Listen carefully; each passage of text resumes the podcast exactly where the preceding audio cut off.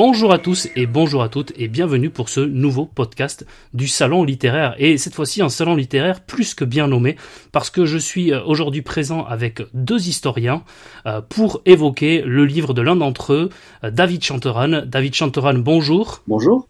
Alors David, tu as écrit euh, Chronique des territoires. Je rappelle que tu es historien euh, spécialiste de l'ère napoléonienne, rédacteur en chef de Napoléon Ier, revue euh, du souvenir napoléonien, et tu es l'auteur de plusieurs ouvrages remarquables sur le Premier Empire et Napoléon. moi par exemple, j'ai adoré celui qui s'intitule Les douze morts de Napoléon, mais j'ai également beaucoup aimé celui sur le sacre de Napoléon. Donc je suis vraiment ravi de t'accueillir dans ce salon littéraire. Le, plaisir est partagé. Et on est accompagné par un des euh, historiens euh, spécialistes du gaullisme et de la Ve République actuellement, euh, Pierre Mananti. Pierre, bonjour. Bonsoir. Pierre, euh, bon déjà les auditeurs te connaissent sur ce podcast parce que tu es venu à deux reprises.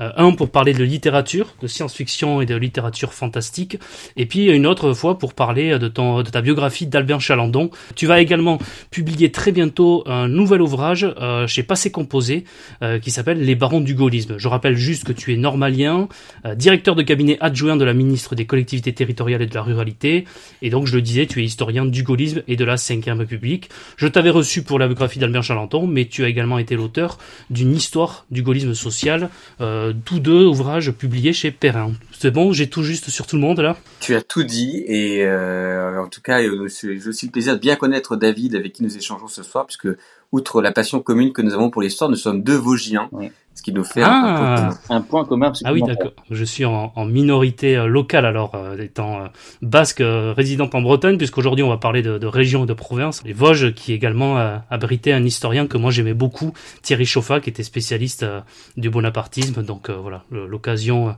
de saluer également dans cette émission. Nous allons parler, comme je le disais, de, de, de région, parce que David, tu publies un livre chez Passé Composé qui s'appelle Chronique des territoires comment les régions ont construit euh, la nation. Euh, et puis en fait, tu essayes euh, dans ce remarquable ouvrage historique qui ne raconte pas qu'une histoire, enfin l'histoire de France, certes, mais à travers les régions, à travers les provinces, et tu montres dans cet ouvrage que bah, l'histoire de France n'est pas que parisienne. La première question que nous avons, je te laisse Pierre la poser, je te laisse commencer cet entretien. Ouais, alors comme notre ami Adrien, j'ai lu avec beaucoup de plaisir et d'intérêt ce, livre à double titre, à titre d'historien et puis à titre professionnel aussi euh, travaillant sur ces questions de territoire au quotidien. Et la première question, c'est justement la genèse de ce livre. Pourquoi t'être décidé à avoir fait un livre sur l'histoire de France à travers les territoires?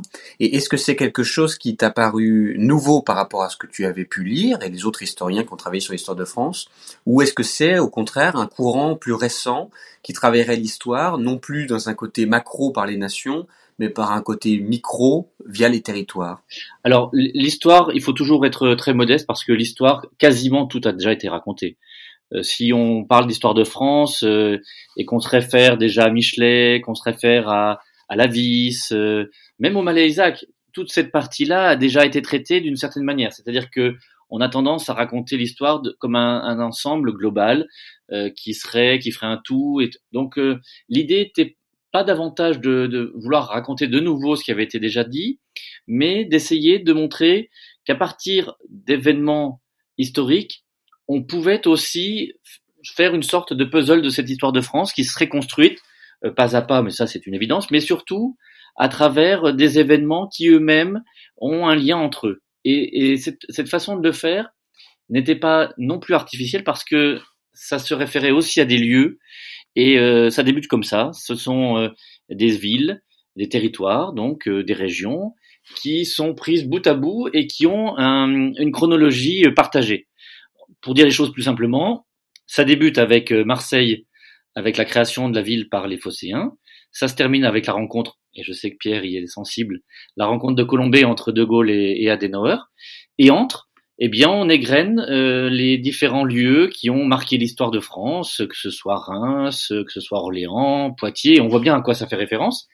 Mais il y a des lieux aussi qui étaient un peu moins évidents, mais ils ont une particularité tous, c'est de, c'est de parler à notre imaginaire collectif. Ça, c'est la première chose. La seconde, c'est d'être lié à des personnages de l'histoire qui ont été euh, des figures tutélaires ou qui ont ouvert une voie qui était un peu différente avant eux. Et puis, l'autre élément, et ça, ça me touche particulièrement, c'était aussi que j'y étais directement allé. C'est-à-dire, je me suis rendu sur place dans tous ces lieux. Il y a 29 chapitres. Et donc, le chapitre en, en question, de Marseille jusqu'à Colombay, le chapitre débute par une rencontre avec la ville. On visite la ville, on se rend dans cette ville pour en comprendre euh, l'urbanisme, l'histoire, euh, le patrimoine, les lieux qui ont été marquants. Je fais ensuite un, une focale, euh, un zoom sur un événement historique et en quoi ça a pu changer le destin du personnage en question. Et on revient sur le présent avec que reste-t-il de cet épisode dans le paysage de cette, de cette cité en, particulier? Voilà. Donc ce sont 29 chapitres où je me suis rendu, où les événements ont été marquants, euh, un sacre, euh, un mariage, un, une rencontre, euh, une bataille, et qui permettent, mis bout à bout, de raconter une histoire de France justement à travers ces différentes régions, à travers ces différentes villes. Juste une question sémantique, pourquoi utiliser le terme de, de territoire, ah. puis en sous-titre en sous-titre celui de, de région? Alors, Je sais que tout le monde, n'est pas d'accord sur ce, ces deux termes-là, il y en a même qui, qui refutent le, le, le terme de territoire. Alors pourquoi ce, ce choix? J'imagine que ça a été une question que tu as dû te poser. Alors je me suis, je me suis pas posé parce que c'est le, le, travail souvent, et, et, les historiens le savent, euh, il est de trois natures. La première, c'est la recherche. La seconde, c'est la narration l'écriture elle-même, la façon dont on veut la rendre euh, accessible, et puis surtout le travail aussi qui se fait avec l'éditeur. Et donc c'était une, une, aussi une discussion qu'on avait avec Arthur Chevalier, l'éditeur chez Passé Composé. Euh, c'est à travers nos rencontres, nos, nos, échanges tout à fait informels lors de mes conférences, euh, lors de retours sur euh, des expériences de, de cours qui ont été donnés à tel ou tel endroit. Il m'a dit mais finalement, tu as, tellement voyagé à travers la France que tu pourrais raconter ton histoire de France à travers les lieux qui t'ont marqué. Et de fil en aiguille, eh bien, on en est venu à se dire, mais euh, c'est pas artificiel de le faire sous cette forme-là, parce que ça permet aussi de prendre par la main le lecteur en lui disant, mais on peut, on peut conduire une, une façon de raconter l'histoire autrement qu'avec une succession d'épisodes. C'est aussi euh, une, une découverte euh, c'est ce que je disais, une découverte du territoire, une découverte des régions, et je vais, revenir sur la question du territoire et de la région, mais à travers la ville. Alors on aurait pu dire les 29 villes qui ont fait l'histoire de France, parce que c'est une réalité, c'est-à-dire que le chapitre, il est fait comme ça, c'est-à-dire qu'on passe de Marseille, puis Lyon, puis Paris, puis euh, Reims, etc., jusqu'à Colombay. Mais le caractère du territoire était intéressant parce que ça montrait que l'implication de cet épisode historique lorsqu'on parle de, l'accueil de Léonard de Vinci à Amboise, c'est pas uniquement que le château, c'est tout ce que ça peut impliquer dans la réception par la population, la façon dont la cour royale s'installe autour de, de, ce, de ce génie de la Renaissance, de la façon dont le roi va l'accueillir. Enfin, il y a tout un ensemble. Et, et cette importance-là, on voulait la montrer à travers le livre. Et comme c'est aussi des termes à la fois région et territoire qui sont très actuels, ça permettait aussi de donner une lecture différente de simplement de dire 29 euh, épisodes qui sont passés dans des villes. Je sais pas si je suis assez clair, mais c'est-à-dire que les chroniques des territoires, ça montre que les territoires ont une façon de, de, de raconter l'histoire de France et qu'à travers eux, finalement, les régions, comme le sous-titre l'indique, ces régions ont constitué le fil, euh, le fil de, de construction de, de, notre, de notre nation, tout simplement on, on, entendrait presque un petit peu une réminiscence du, du Tour de France par deux enfants, ce, ce vieux manuel scolaire du début du siècle. Tu as tout à fait raison, Pierre. Et alors justement, euh, un petit peu ce, cette référence à, à l'ancien, on s'était posé la question avec Adrien en, en, lisant ton livre et en préparant cet entretien euh, du rapport au côté émotionnel de l'histoire. Tu évoques d'ailleurs dans les premières pages du, du livre, moi ça m'a marqué, euh, le fait que pour un bon récit et un bon récit historique, le rôle de l'émotion est essentiel. Ce sont des mots que je, je reprends. Et c'est toujours une ambiguïté quand on est historien, parce que euh, tu l'as rappelé très justement, euh, il y a la recherche, il y a le matériau objectif, la, dimension très euh, brute du travail de l'historien, et en même temps le narratif. Il faut embarquer le lecteur dans un récit, le faire voyager, c'est typiquement le cas dans ton livre. Et donc comment Trouves-tu l'équilibre entre euh, cette dimension très objective et brute de l'histoire et au contraire cette dimension euh, émotionnelle, parfois un peu passionnelle? Et on travaille, toi et moi, sur des sujets, euh, Napoléon et De Gaulle, qui, qui enflamment, notamment sur les réseaux sociaux où c'est difficile d'avoir des, des, des débats. Quelle est ta vision de ce côté de l'histoire aujourd'hui? Faut-il mettre de l'émotion et du personnel dans l'écriture de l'histoire? Alors, c'est le paradoxe, c'est que si on lit les autres ouvrages où, j'ai où j'ai pu transmettre des analyses, des travaux sur, euh, notamment on parlait tout à l'heure des douze morts de Napoléon, il n'y a pas d'émotion dans les douze morts de Napoléon. je m'implique pas directement. Euh, dans le dans, dans, dans la préface, comme dans l'insulaire par exemple, qui est un de mes ouvrages précédents aux éditions du Cerf, euh, la préface explique, et donc là, de temps en temps, j'utilise le jeu, mais très peu. Mais ensuite, je suis très déconnecté de tout ça, ce que tu dis, c'est-à-dire que le matériau doit se suffire à lui-même et l'analyse doit permettre de comprendre les mécanismes, la façon dont les épisodes les uns après les autres se déroulent et la façon dont on le rend accessible.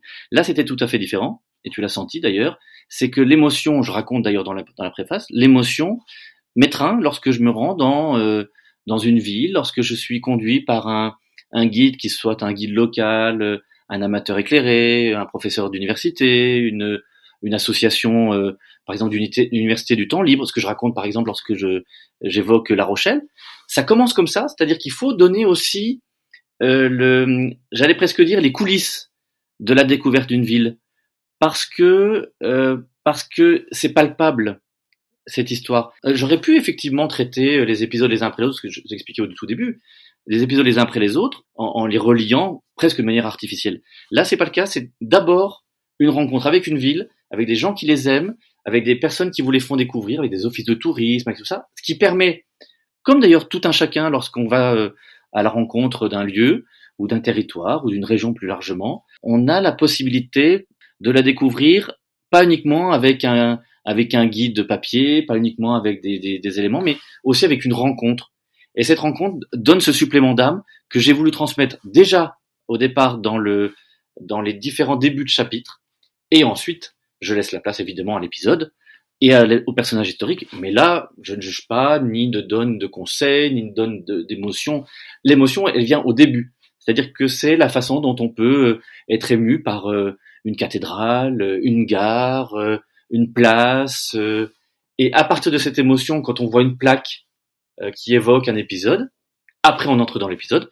Et là, c'est le travail de l'historien qui rend compte de manière j'allais dire presque objective, mais de manière très détachée, parce qu'après, c'est au lecteur de se faire son opinion sur la façon dont le dont l'épisode et on ne peut plus quand on voit, par exemple, la défense de Belfort euh, par d'Enfer Rochereau, euh, euh, le, terrible siège de La Rochelle du temps de, de Richelieu, ton épisode dramatique et terrible. Là, c'est autre chose. Mais au départ, c'est une rencontre avec une ville et surtout à travers la façon dont les personnes vous la font apprécier, vous donnent des détails, des, des anecdotes, euh, des épisodes qui sont peut-être les seuls à porter, parce que cette, euh, j'allais dire, ce, ce, ce caractère euh, immatériel, cette, cette tradition orale, elle se poursuit, même si on a énormément de moyens pour pour transmettre avec des vidéos, des, des youtubeurs, des, des podcasts comme on le fait ce soir. Il y a aussi cette, cette part, cette dimension qui tend peut-être à disparaître et que j'ai voulu, par un certain, une certaine dose, par une certaine dose, rendre compte euh, au tout début de chaque chapitre. Oui, tu, tu dis qu'il n'y avait pas d'émotion, je fais une petite parenthèse, mais dans tes deux ouvrages qui sont l'insulaire ou les douze morts de Napoléon, mais il y a quand même euh, quelque chose qu'on retrouve dans ce livre, c'est-à-dire que tu arrives à, à raconter euh, l'histoire à travers euh, plusieurs prismes, dans l'insulaire à travers les, les, différentes îles qui ont fait Napoléon, ou dans les douze morts de Napoléon à partir des, douze fois où, où, Napoléon a frôlé la mort, et tu arrives quand même à transmettre une émotion, à raconter une histoire, et ensuite à plonger, à faire plonger le lecteur, et c'est aussi ce qui rend tes ouvrages historiques différents différent, atypique, et c'est une marque de fabrique très intéressante que l'on retrouve dans, plusieurs de tes ouvrages. Là, récemment, moi, j'ai fait lire euh, les, deux, les 12 morts de Napoléon à quelqu'un qui ne lit jamais d'ouvrage historique et qui a, vraiment adoré. Donc, il y a quand même une émotion, alors pas telle qu'on la ressent quand on est euh, lié directement, quand on découvre une ville, mais il y a quand même une émotion, en tout cas une histoire que tu arrives à raconter avant de faire entrer le, lecteur dans la grande histoire. Voilà. Je ferme la, parenthèse. C'est gentil, mais ça, j'apprécie énormément. Ça tient peut-être, alors là, il faut rendre hommage à, à nos maîtres, hein, ça tient euh, sans doute euh, à deux, deux personnes qui ont énormément compté dans ma façon de d'appréhender le travail historique. C'est tout d'abord euh, Jacques Jourquin, qui était l'ancien directeur et, président de Talendier et d'Historia, qui avait une plume formidable et qui était un, un grand connaisseur de littérature, donc qui m'a fait aussi apprécier, puisque j'étais son euh, son disciple et, et, son adjoint. Et puis ensuite, celui que vous connaissez aussi, c'est Jean Tullard, euh, qui a aussi cette, euh, ce rapport à l'histoire et, et aux relations que, que, que l'histoire entretient avec la littérature. Lui qui est un grand amateur à la fois des trois mousquetaires, de Balzac, euh, Hugo, d'énormément de, de, de, rapports entre, entre la fiction littéraire et, et le, le, rapport à l'histoire.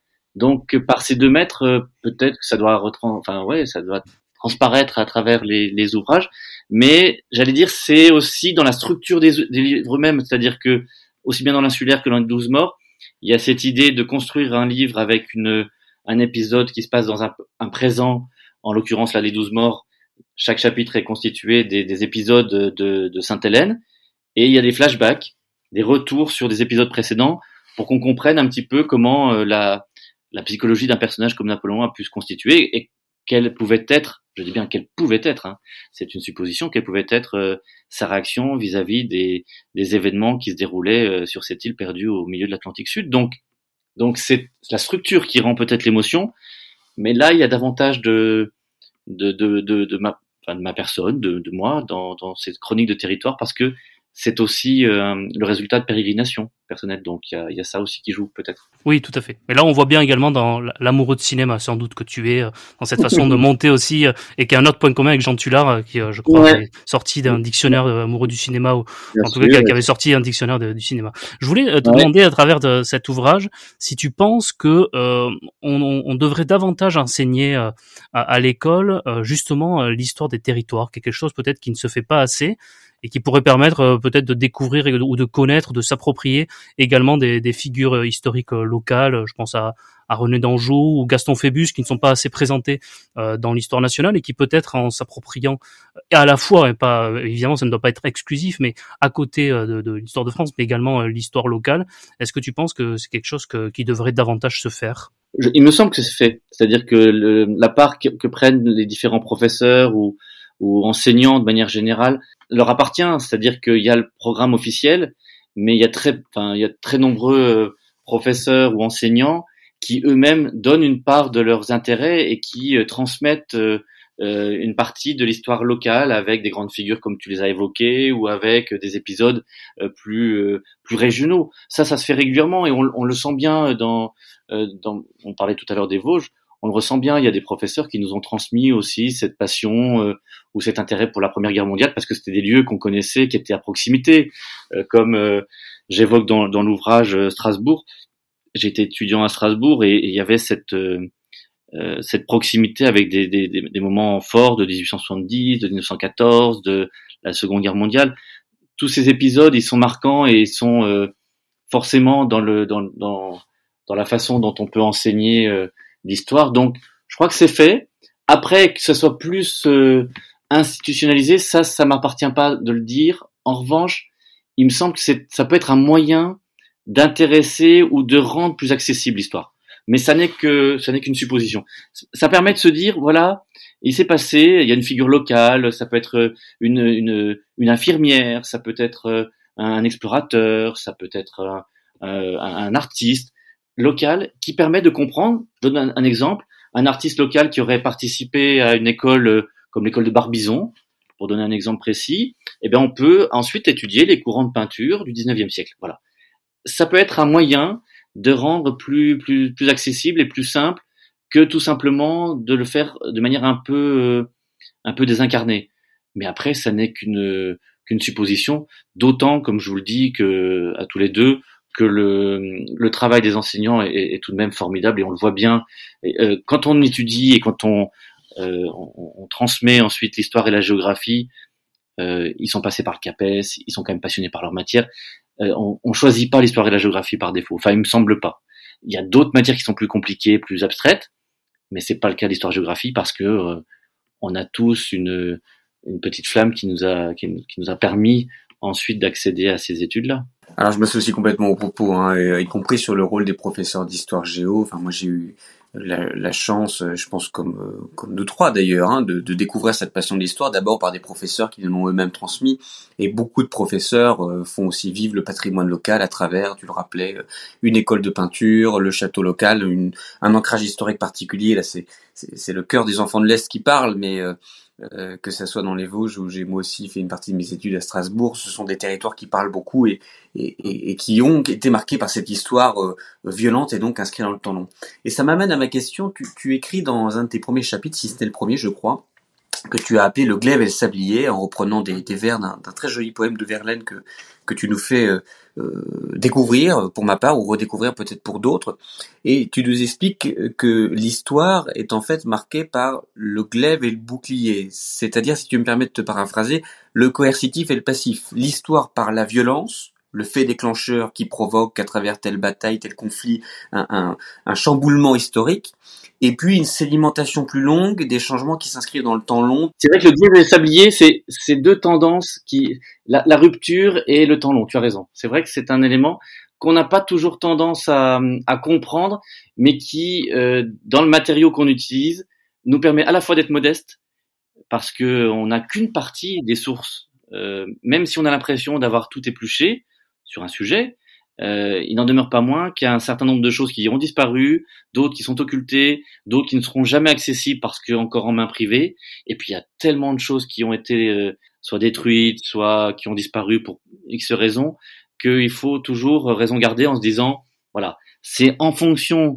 du matériel, matériau dont on dispose, mais ça n'est qu'une étude en instant T.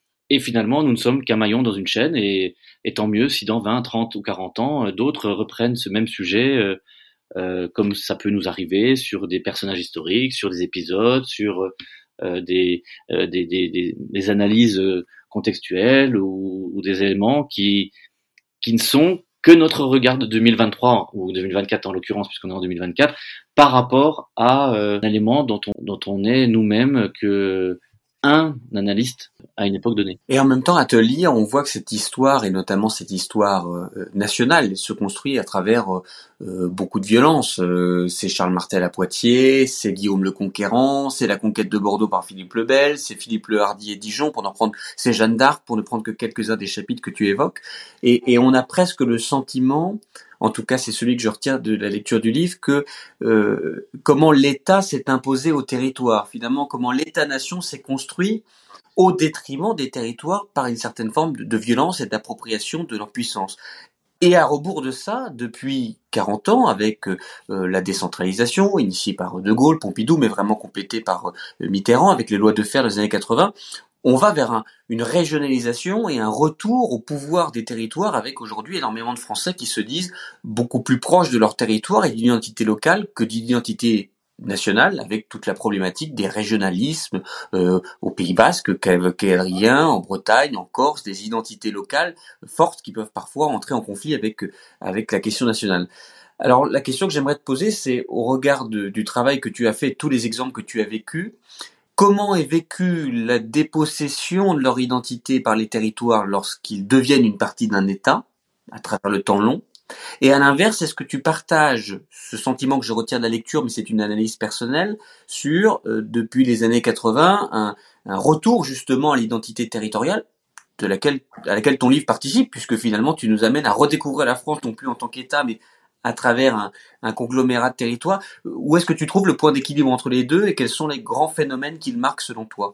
Mais c'est-à-dire que ce que tu racontes est, tout à fait juste, c'est-à-dire que la construction s'est faite parce que l'État féodal, euh, l'État ensuite royal euh, et des différentes dynasties a tenté par tous les moyens de mettre euh, de mettre à bas les différents particularismes et puis ensuite la centralisation euh, effrénée qui va se mettre en place à partir de Richelieu et que va institutionnaliser Louis XIV euh, va être ensuite remise avec une, une, couche supplémentaire par les Jacobins et Napoléon et d'une certaine manière en essayant d'éviter euh, que tout dépasse que et, et que les, les, différents régionalismes puissent être sourds de division pour dire les choses simplement. Et pourtant, malgré cela, à travers les exemples que, que j'ai pu présenter, eh bien, on se rend compte quand même que pour que les choses soient acceptées, parce que c'est pas le tout qu'on le fasse par la force, pour qu'elles soient acceptées dans le long terme, il fallait que euh, cet État, que ce roi qui s'imposait, que cette, euh, que ce régime ensuite républicain, euh,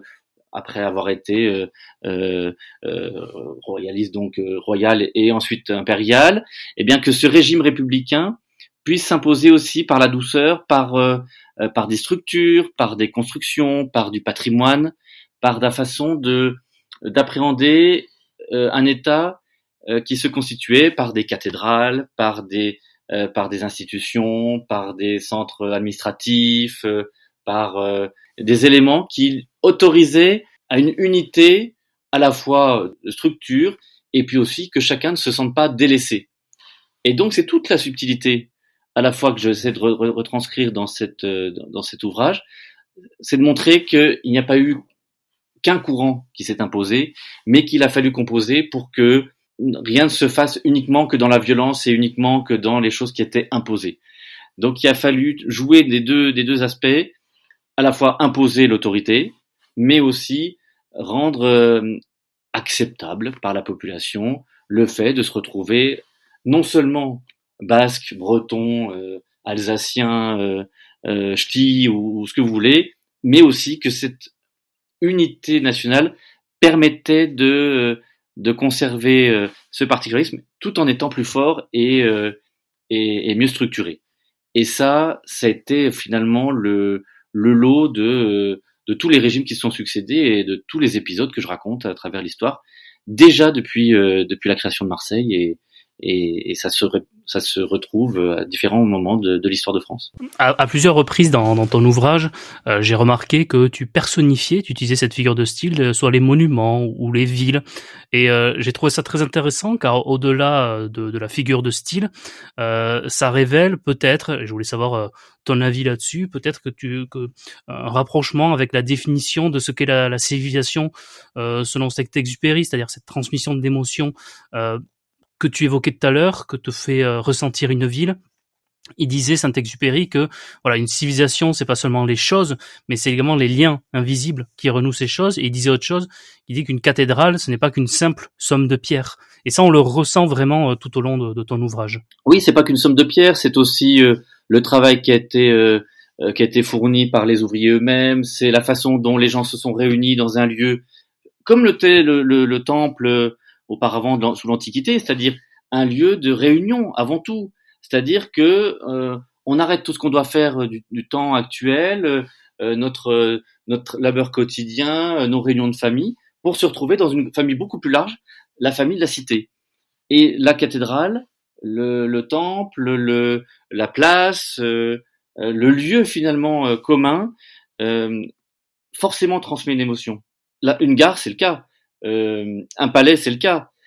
Aujourd'hui, les châteaux, s'ils sont euh, tellement appréciés par les visiteurs, ça n'est pas uniquement pour y voir des belles choses, c'est aussi que c'est une part de cette de cette histoire qu'on euh, qu'on déroule lorsqu'on va sur dans un château de la Loire, dans un des châteaux de la Loire, ou qu'on se retrouve à tel ou tel endroit.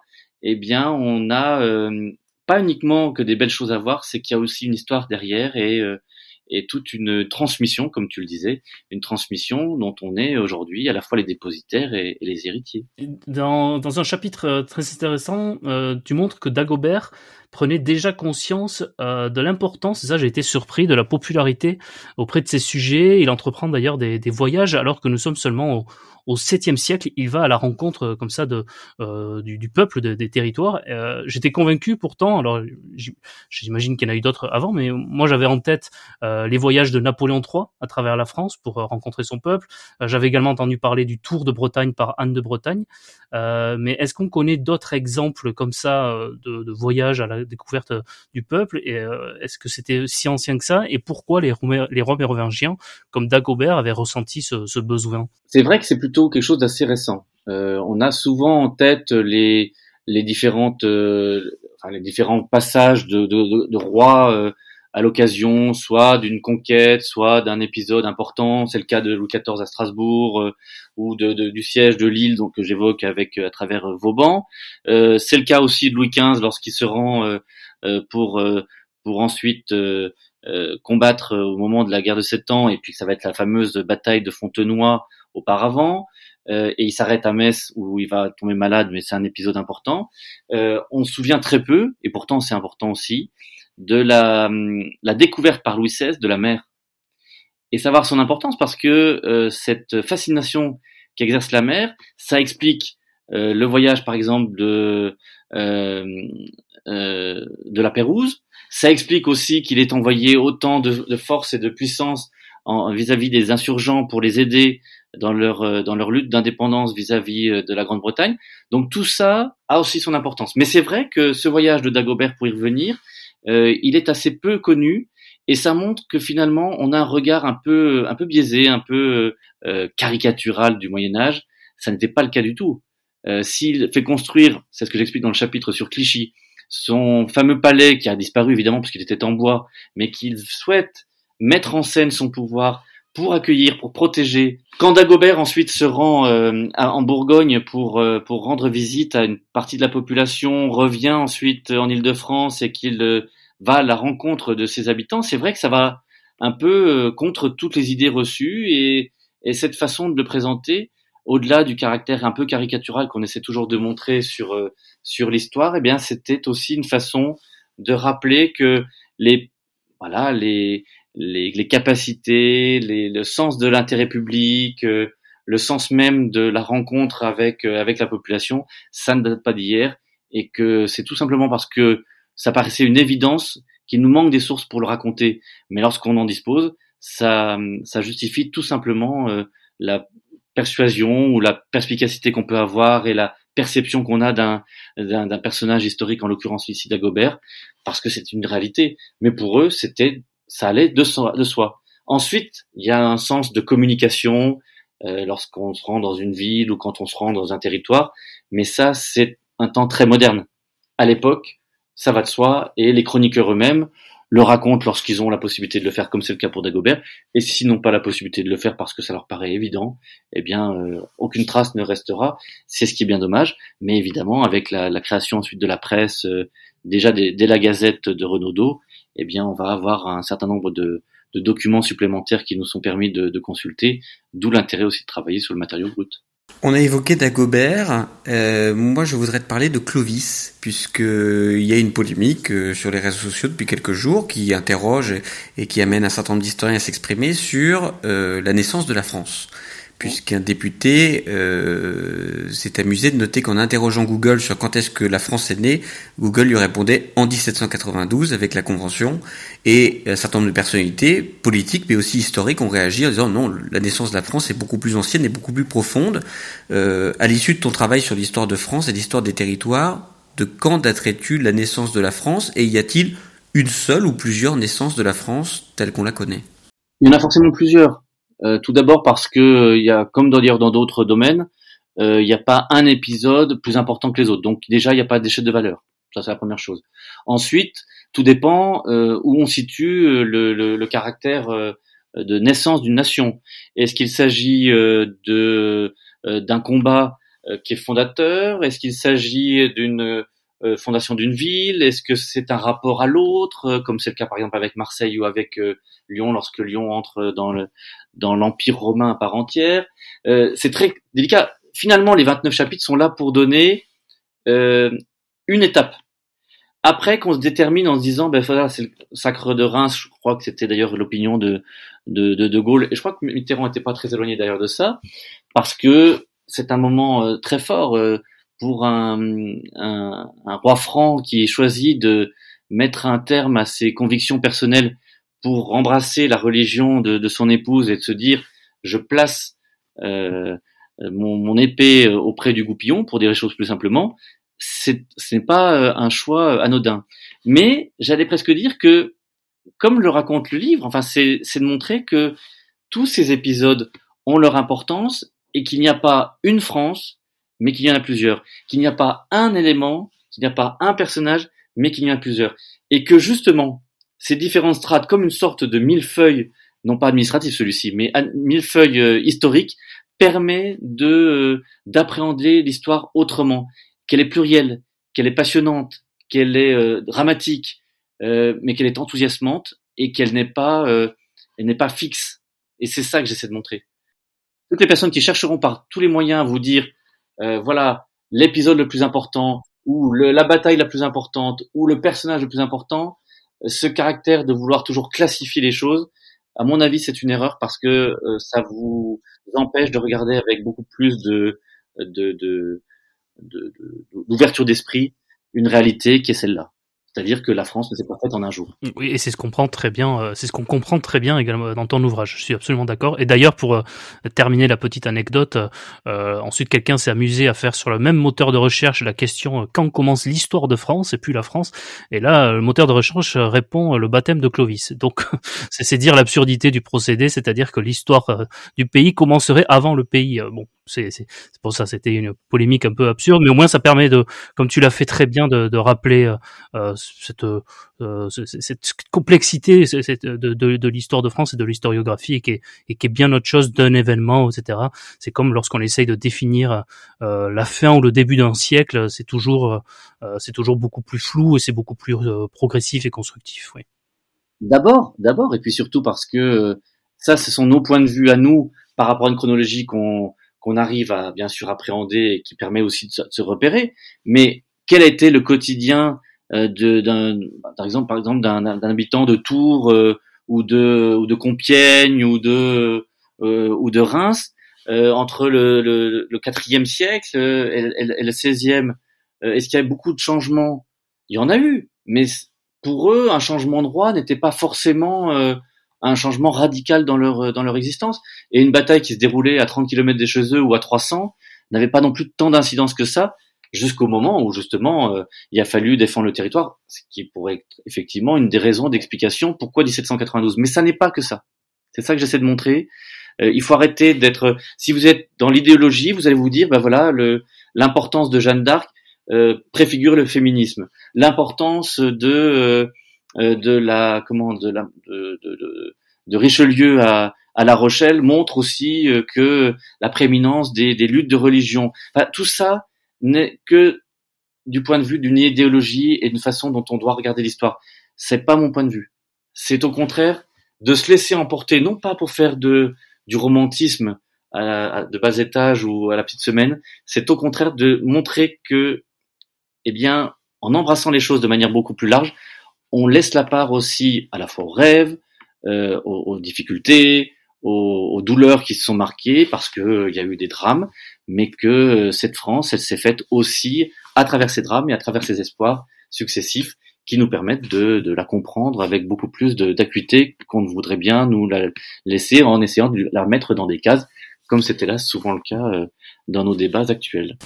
Alors cette pluralité de l'histoire et finalement cette, cette, pluralité des lieux qui peuvent avoir, et, tu le dis quand on embrasse sur le temps long, euh, plusieurs significations, des, des, échecs, au contraire des victoires, on, le retrouve aussi euh, dans ton livre et dans ce que tu racontes avec un exemple très fort, Verdun.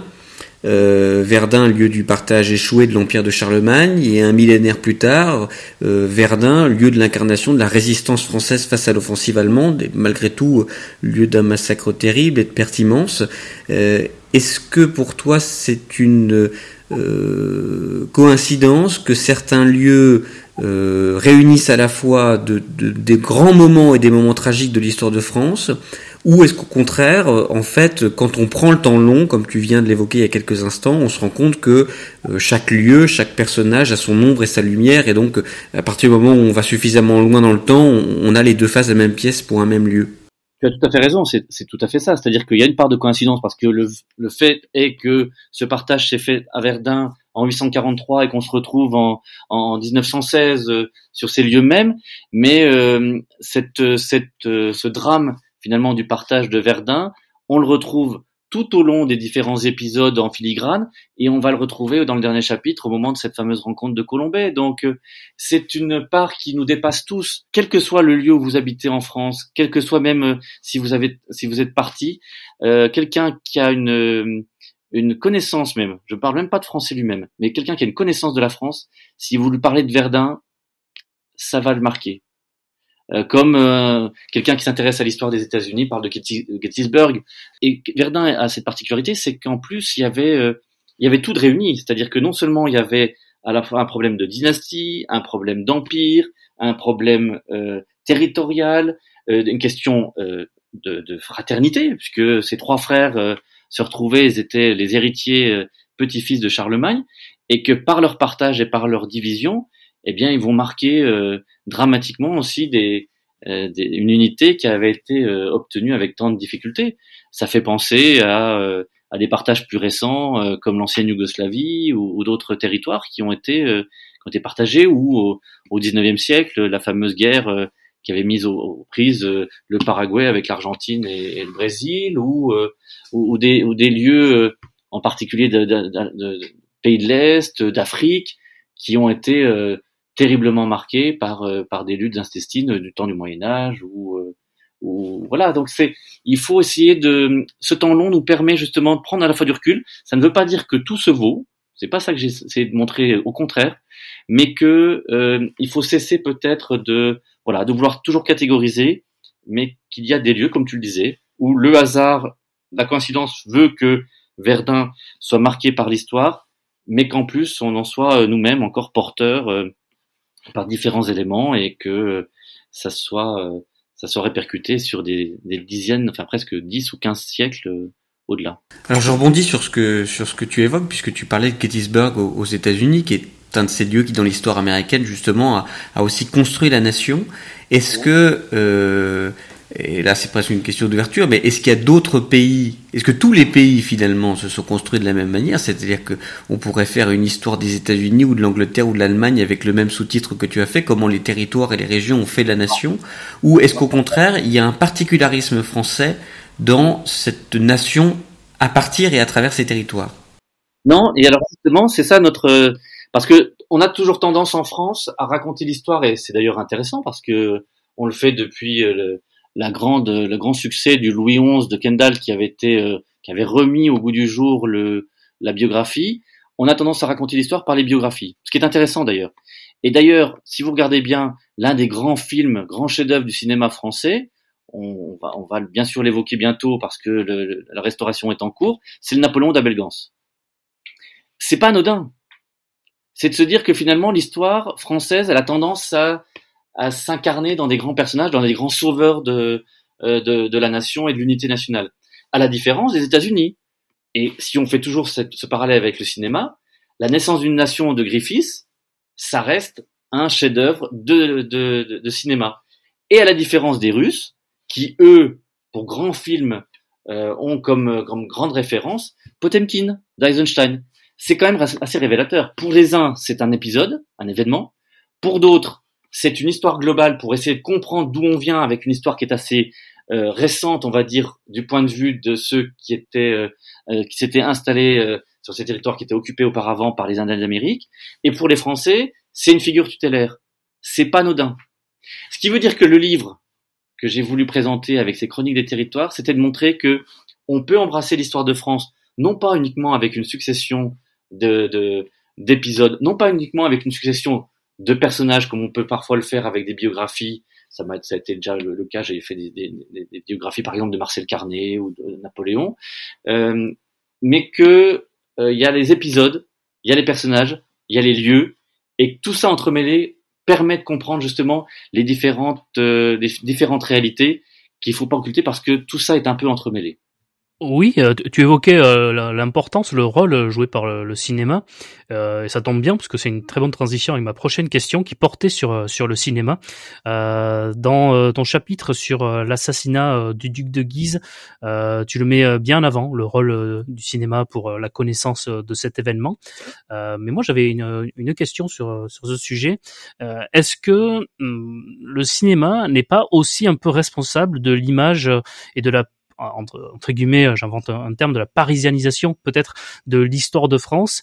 Euh, par exemple, et il y avoir d'autres exemples, mais par exemple, en supprimant les accents. On n'entend pas beaucoup les accents locaux. Euh, dans, par exemple, est-ce qu'on a un film sur Henri IV avec l'accent euh, de, du Béarn de, de, Henri IV. Ou, euh, je veux dire que j'ai l'impression qu'on on aseptise un petit peu les, les accents, les, les, les, localités dans les films sur l'histoire de France, et euh, on a des événements qui se passent à La Rochelle comme si qui se passaient à Marseille. Est-ce que, alors c'est c'est une tendance qui a de plus en plus à se faire. Je je, je, crois que le Si Versailles m'était compté de Sacha Guitry, je crois que Henri IV a justement, alors il est en court instant présent sur sur sur l'écran, mais il, il, a justement cet accent gascon. Mais est-ce qu'aujourd'hui c'est encore possible de faire un, tout un film sur Henri IV avec l'accent gascon, ou un film sur euh, euh, Napoléon Ier avec l'accent corse, on le voit jamais, ou Napoléon III avec l'accent euh, qu'il avait, qui était très germanique finalement, il parlait avec un accent très rocailleux. je vais, voilà, ma, question, elle est est-ce que le cinéma n'est pas aussi responsable de ce que tu as essayé un petit peu de combattre avec cette, ces chroniques des territoires Sans doute, mais ça tient aussi au fait que le, que le, parlant soit arrivé tardivement. Euh, si on avait fait du cinéma euh, parlant déjà en 1895 au moment de la, création par les frères Lumière, peut-être que ces accents seraient apparus. Mais il faut bien se dire que le parlant arrivant euh, en 1929 en France, en 27 aux États-Unis, euh, est passé par là la, la Première Guerre mondiale. Et euh, cette idée d'unité nationale qui passait par le, le, français comme langue de référence et mettre un peu sous les ténoirs les, les, différents accents, eh bien, se répercutait forcément dans la production. il n'en demeure pas moins que quand même les euh, l'intérêt là on parlait de la l'assassinat de Guise l'intérêt quand même pour des épisodes qui s'étaient déroulés au-delà de Paris revenait quand même régulièrement donc c'est un peu paradoxal et ça montre aussi que pendant longtemps on a cherché un peu à se euh, à se dédouaner de ce qu'on avait pu faire de manière un peu un peu volontariste et un peu forcée euh, en essayant de montrer que le cinéma permettait de et, quand je dis cinéma il n'est pas le seul responsable. Hein. Euh, regardez bien le théâtre auparavant, euh, l'imagerie populaire, euh, les, les, les, vitraux, toutes les représentations imagées ont eu tendance à uniformiser pour essayer eh ben, de donner à travers ces images une histoire commune. la religion a été formidable pour ça, comme, comme vecteur d'unité, et, euh, ensuite euh, les différentes représentations des épisodes eux-mêmes.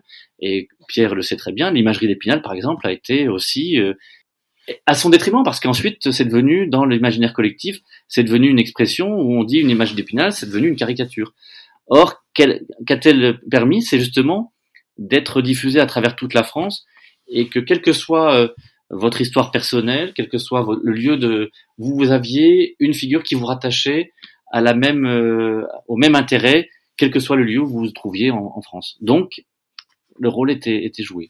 J'avais une toute dernière question, une question bonus, mais qui, euh, qui s'adresse à, à, vous deux en tant qu'historien.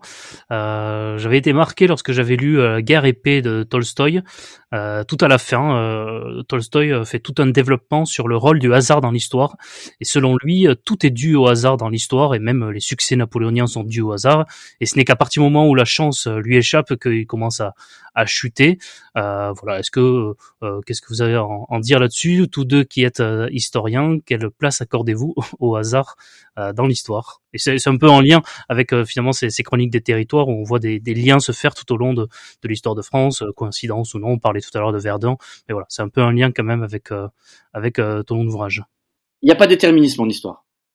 Euh, les causes ne produisent pas les mêmes effets, l'histoire ne se répète pas, même si elle bégait parfois, on a l'impression qu'elle bégait, elle ne se répète pas. Donc déjà à partir de là, euh, le hasard joue à plein, ça peut effectivement, mais ça voudrait dire que euh, ni la puissance de persuasion des idées, des philosophes, euh, des, des, des, militaires, euh, des politiques, tout ça ne servira à rien.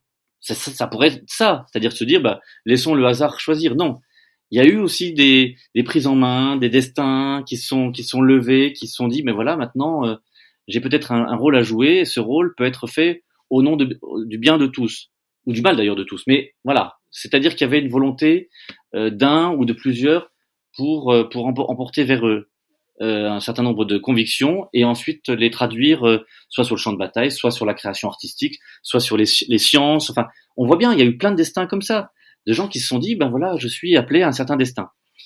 Mais au-delà de ça, il n'en est pas moins que la chance est, se joue à plein. Euh, Napoléon lui-même, lorsqu'on parlait tout à l'heure de, de, de, de l'empereur, euh, demandait toujours si ses soldats euh, avaient de la chance. Et il ne décorait que ceux qui avaient, une, quand il le disait lui-même, une certaine bonne étoile et que la providence euh, était attachée à leur, à leur sabot ou à leurs bottes. Ça montre ça, c'est-à-dire que on a toujours une part de d'explication qu'on n'arrive pas à traduire autrement que par le destin, le hasard, le fatum, hein, pour dire les choses autrement. Et de l'autre, eh bien, il y a quand même aussi la volonté qui permet de, de comprendre pourquoi un épisode se déroule de telle ou telle manière et pas d'une autre façon. Donc, c'est le jeu, c'est de se dire, il y a des éléments, mais comme je le disais dès le départ, il n'y a pas de déterminisme. Donc c'est à nous de raconter en essayant de se dégager de la fin de l'histoire pour pas montrer que bah, les causes qui étaient au départ pouvaient provoquer ces effets qu'on est en train d'expliquer. Peut-être sans paraphraser euh, David, mais je m'inscris euh, complètement dans la même idée que lui. Il y a une phrase de, Pasteur que, j'aime beaucoup à propos du hasard qui dit ⁇ Le hasard porte quelquefois en avant ce que la modestie retenait en arrière ⁇ Ça veut dire que finalement, euh, le hasard n'est qu'un déclic. Et la situation ne se réalise que ce soit un chef politique, militaire, un scientifique, comme en évoquait David, que parce que la personne a aussi euh, son parcours, ses connaissances, ses compétences. Et au fond, le hasard est plus euh, euh, l'élément qui projette sur la scène nationale et dans l'histoire un personnage qui en avait les qualités et les compétences, mais qui ne l'aurait peut-être pas été lui-même. Finalement, c'est la situation qui fait l'homme, et c'est souvent les, les, conditions qui font le grand homme et les conditions de crise du pays, de l'histoire, euh, d'une bataille qui, qui, projette au milieu de tout ça et au devant de la scène historique le personnage. Je, vais parler de ce que je connais, c'est-à-dire De Gaulle, et peut-être que David euh, voudra et pourra compléter de, de, quelques mots sur Napoléon, mais euh, on parle toujours de De Gaulle comme d'un héros né qui aurait euh, eu en lui-même cette capacité innée à résister. Il faut se souvenir que De Gaulle devient l'homme qu'on connaît à 50 ans. Il passe la première moitié de sa vie, les premières 50 années, dans énormément de frustration. Dès son enfance, il se rêve un sauveur du pays, il écrit des nouvelles, il se voit un grand destin national, mais il est, très frustré parce que finalement, euh, les conditions ne sont pas réunies pour qu'il arrive à jouer ce rôle national.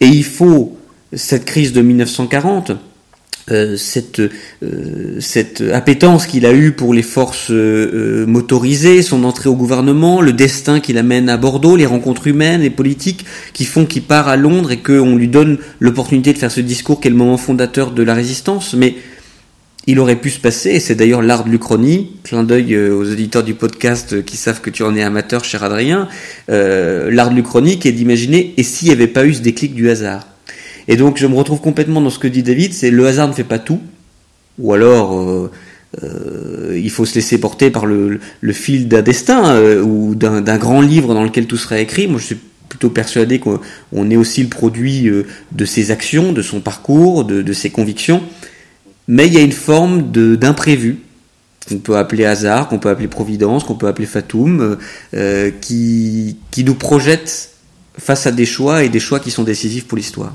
C'est le cas effectivement de Napoléon, qui n'était pas dessiné du tout, lorsqu'on le voit naître dans une ville le 15 août 1769, Ajaccio, ville de 3000 habitants, qui est encore, euh, même si il y a eu le traité de Versailles auparavant, mais qui est encore très euh, italianisante. Euh, enfin, je rien ne le destine à être le personnage qu'on va connaître ensuite. Et j'ai un épisode que je raconte aussi, que je trouve intéressant, j'ai voulu me montrer dans ce livre des Chroniques des Territoires, c'est la rencontre entre François Ier et Jacques Cartier. Euh, ils se retrouvent dans, dans ce Mont Saint-Michel que tout le monde connaît aujourd'hui, où cette rencontre se fait de manière très fortuite parce que Jacques Cartier est connu du prélat qui reçoit le roi, et par ce, fait même, eh bien, la rencontre du roi avec ce futur navigateur explorateur du Canada va permettre justement de lancer cette, ces trois, ces trois voyages euh, en direction de, de l'Ouest euh, Atlantique, et ça va permettre de découvrir euh, une terre qui nous est encore très attachée. Donc, il y a du hasard, mais il y a autre chose, c'est qu'il fallait aussi la volonté des hommes, il a fallu, il a fallu la volonté euh, d'une rencontre, d'un euh, d'un rendez-vous d'histoire qui a permis de rendre possible euh, cette, cette fameuse exploration dont nos amis québécois savent très bien l'importance. Donc voilà, je pense que c'est c'est tout ça qui le joue. Et au-delà de ça, c'est ce que j'essaie de montrer aussi, c'est qu'il y a le fil immuable c'est-à-dire que avant Jacques Cartier, il y a quand même des populations qui existent là sur place. Euh, avant euh, de, de, parler aussi des dynasties et des, des différents régimes politiques, euh, il y a euh, une France qui s'est constituée par euh, par les habitudes alimentaires, par le, le, le les connaissances, par les lectures, puis des, des, des, rencontres avec avec des prélats justement, avec avec des hommes d'église qui leur ont permis de connaître telle ou telle chose. Enfin, c'est un conglomérat, c'est un, assemblage de, différents éléments qui permettent de construire et d'expliquer une, nation, pas uniquement sur la population, pas uniquement sur l'aspect social, pas uniquement sur l'aspect politique, pas uniquement sur l'aspect économique, mais que tout ça est imbriqué et que essayer de mettre de côté et ne faire que des trucs en se disant il n'y a que cet élément-là qui est important, je pense qu'on passe à côté d'une certaine réalité. Bah, merci à tous les deux et euh, ça n'enlève rien à, l'immense talent et à la qualité du livre Guerre épée, mais je me doutais bien que, que Léon Tolstoï avait un peu exagéré euh, quelque peu là sur la fin de, de son roman. Il s'est un peu égaré sur la fin, mais c'est pas grave. Ça, ça n'enlève rien à son livre. Il, il, enfin, il raconte, enfin, il faut juste expliquer. Euh, il écrit ce livre Guerre épée en revenant d'un conflit qui était terrible, qui était la guerre de Crimée. Oui. Et comme il avait combattu les Français, il cherchait aussi à rappeler l'épisode de cette, de cette défense nationale de 1812 en essayant de montrer que les Russes étaient parvenus à, à redevenir euh, indépendants et à, à combattre l'adversaire français. Et on voyait bien le, le, parallèle avec 1855. Donc, il le fait dans ce contexte-là et il essaie de montrer que même s'il est fasciné, parce qu'il est fasciné par Napoléon, hein, qu'ils le disent ou qu'ils le disent pas, mais ça montre que Napoléon finalement a aussi, euh, je ne dis pas, mais l'histoire de Natacha, de Pierre oui, euh, et du prince André, tout ça se joue parce qu'il y a Napoléon qui va rebattre les, les cartes mm. et que la société russe qui paraît tellement euh, euh, fixe et, et, figée, eh bien par cette euh, euh par ce conflit vis-à-vis -vis de Napoléon, eh bien ça va permettre de, de, comprendre les choses autrement. Et donc c'est pour ça que Tolstoï à la fin fait ce petit clin d'œil final en essayant de dire non mais attention, je vais dire ce que j'ai pas dit, mais il n'en demeure pas moins qu'il a fait près de 1000 pages sur sur des épisodes qui l'ont fasciné. Oui, Quand je dis fasciné, ça veut dire ni admiratif, ni, euh, ni haineux, au contraire. C'est de montrer que, voilà, il est fasciné par ce, ce moment d'histoire qui s'est joué euh, en 1812. C'est tout à fait vrai. Bon, en tout cas, je, je te remercie, euh, David. Je te remercie également, Pierre, pour cet entretien qui, qui était vraiment passionnant. Il faut dire merci à David surtout, mais et puis lisez son livre si vous nous écoutez et si vous vous n'avez pas encore été convaincu au bout d'une heure de discussion avec lui, faites-le vraiment. C'est un voyage euh, épique, plein de souffle, plein de détails, de petites histoires. Et moi, ce que j'ai beaucoup aimé, il l'a dit en introduction, mais je crois que c'est bien aussi de le rappeler pour les lecteurs, c'est aussi un livre de voyage. Et euh, David nous emmène par la main, on, à travers le voyage qu'il a lui-même fait en allant dans ces villes, à euh, sortir de la gare, passer devant cette place, euh, décrire euh, telle colonne, telle statue, etc. Et ça se lit, c'est très bien écrit et ça se lit vraiment comme euh, comme on lirait un, un, beau roman en vacances et comme on ferait un beau voyage. Merci Pierre. Merci Adrien de l'invitation. Au plaisir vraiment de, de vous retrouver pour d'autres podcasts et, et merci aux, aux auditeurs de, de nous suivre à travers vous. Avec plaisir. Et je rejoins les, compliments de, Pierre. Je suis absolument d'accord. C'est fascinant à lire. C'est un livre qui peut s'amener en voyage, effectivement, à la découverte euh, des villes de France et voir ce qu'il y a à voir et en même temps d'apprendre l'histoire à travers ce livre. Et je rejoins également Pierre lorsqu'il dit que c'est très bien écrit. Et ça, c'est un, un, style et un trait que l'on retrouve dans, tous tes ouvrages. Et euh, peut-être qu'un jour, on a la chance peut-être d'avoir un, roman historique par David Chantran, parce que à chaque fois que je lis un, de tes ouvrages historiques, je me dis, tiens, c'est quand même dommage qu'il qu ne se lance pas dans le roman. Mais bon, voilà, je veux pas non plus te, forcer la main, mais ça serait génial un jour d'avoir un roman euh, euh par David Chantran. Bon, alors je rappelle donc Chronique des territoires, c'est chez Passé Composé et Pierre Mananti. Vous pourrez très bientôt retrouver également son tout dernier ouvrage chez Passé Composé également, qui s'appelle Les Barons du gaullisme. Chers auditeurs, prenez soin de vous, lisez des livres, et puis à très bientôt pour un nouvel épisode du Salon littéraire. Au revoir. Au revoir. Alors ce n'est pas tout à fait terminé parce que pour conclure cet épisode, je vais laisser la place à Azilise Lecordurger qui, encore une fois, a accepté de me prêter sa voix pour une lecture, une lecture d'un extrait de l'Histoire de France de Jules Michelet, euh, cette monumentale Histoire de France, et plus précisément son tome 2, Le tableau de la France, dans lequel il introduit une description de la France et je trouvais que c'était tout à fait adapté à cet ouvrage de David Chantoran, Chronique des territoires. Donc encore merci beaucoup pour votre fidélité et pour votre écoute et toute dernière information avant de laisser place à la lecture d'Azilise, euh, l'ouvrage de euh, Pierre Mananti dont on parle durant l'épisode est publié. Voilà, je sais pas c'est composé, il est sorti. Au moment où nous enregistrions, il n'était pas encore sorti, mais cette fois-ci vous pouvez déjà le trouver en librairie. Voilà, j'en ai terminé. Je laisse place à la lecture donc de l'extrait de Jules Michelet et je vous dis à très bientôt pour un nouvel épisode du Salon littéraire. Au revoir et merci beaucoup. L'histoire est d'abord toute géographie. Nous ne pouvons raconter l'époque féodale ou provinciale, ce dernier nom la désigne aussi bien, sans avoir caractérisé chacune des provinces. Mais il ne suffit pas de tracer la forme géographique de ces diverses contrées. C'est surtout par leurs fruits qu'elles s'expliquent. Je veux dire par les hommes et les événements que doit offrir leur histoire. Du point où nous nous plaçons, nous prédirons ce que chacune d'elles doit faire et produire. Nous leur marquerons leur destinée nous les doterons à leur berceau.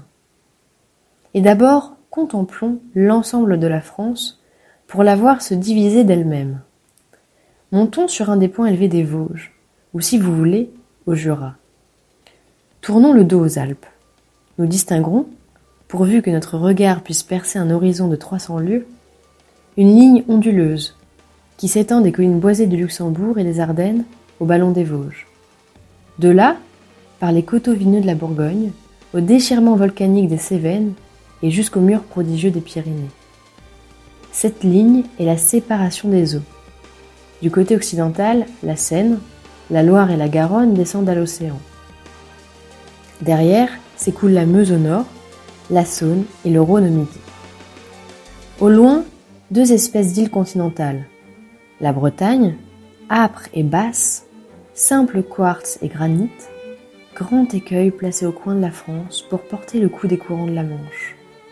D'autre part, la verte et rude Auvergne, vaste incendie éteint avec ses quarante volcans.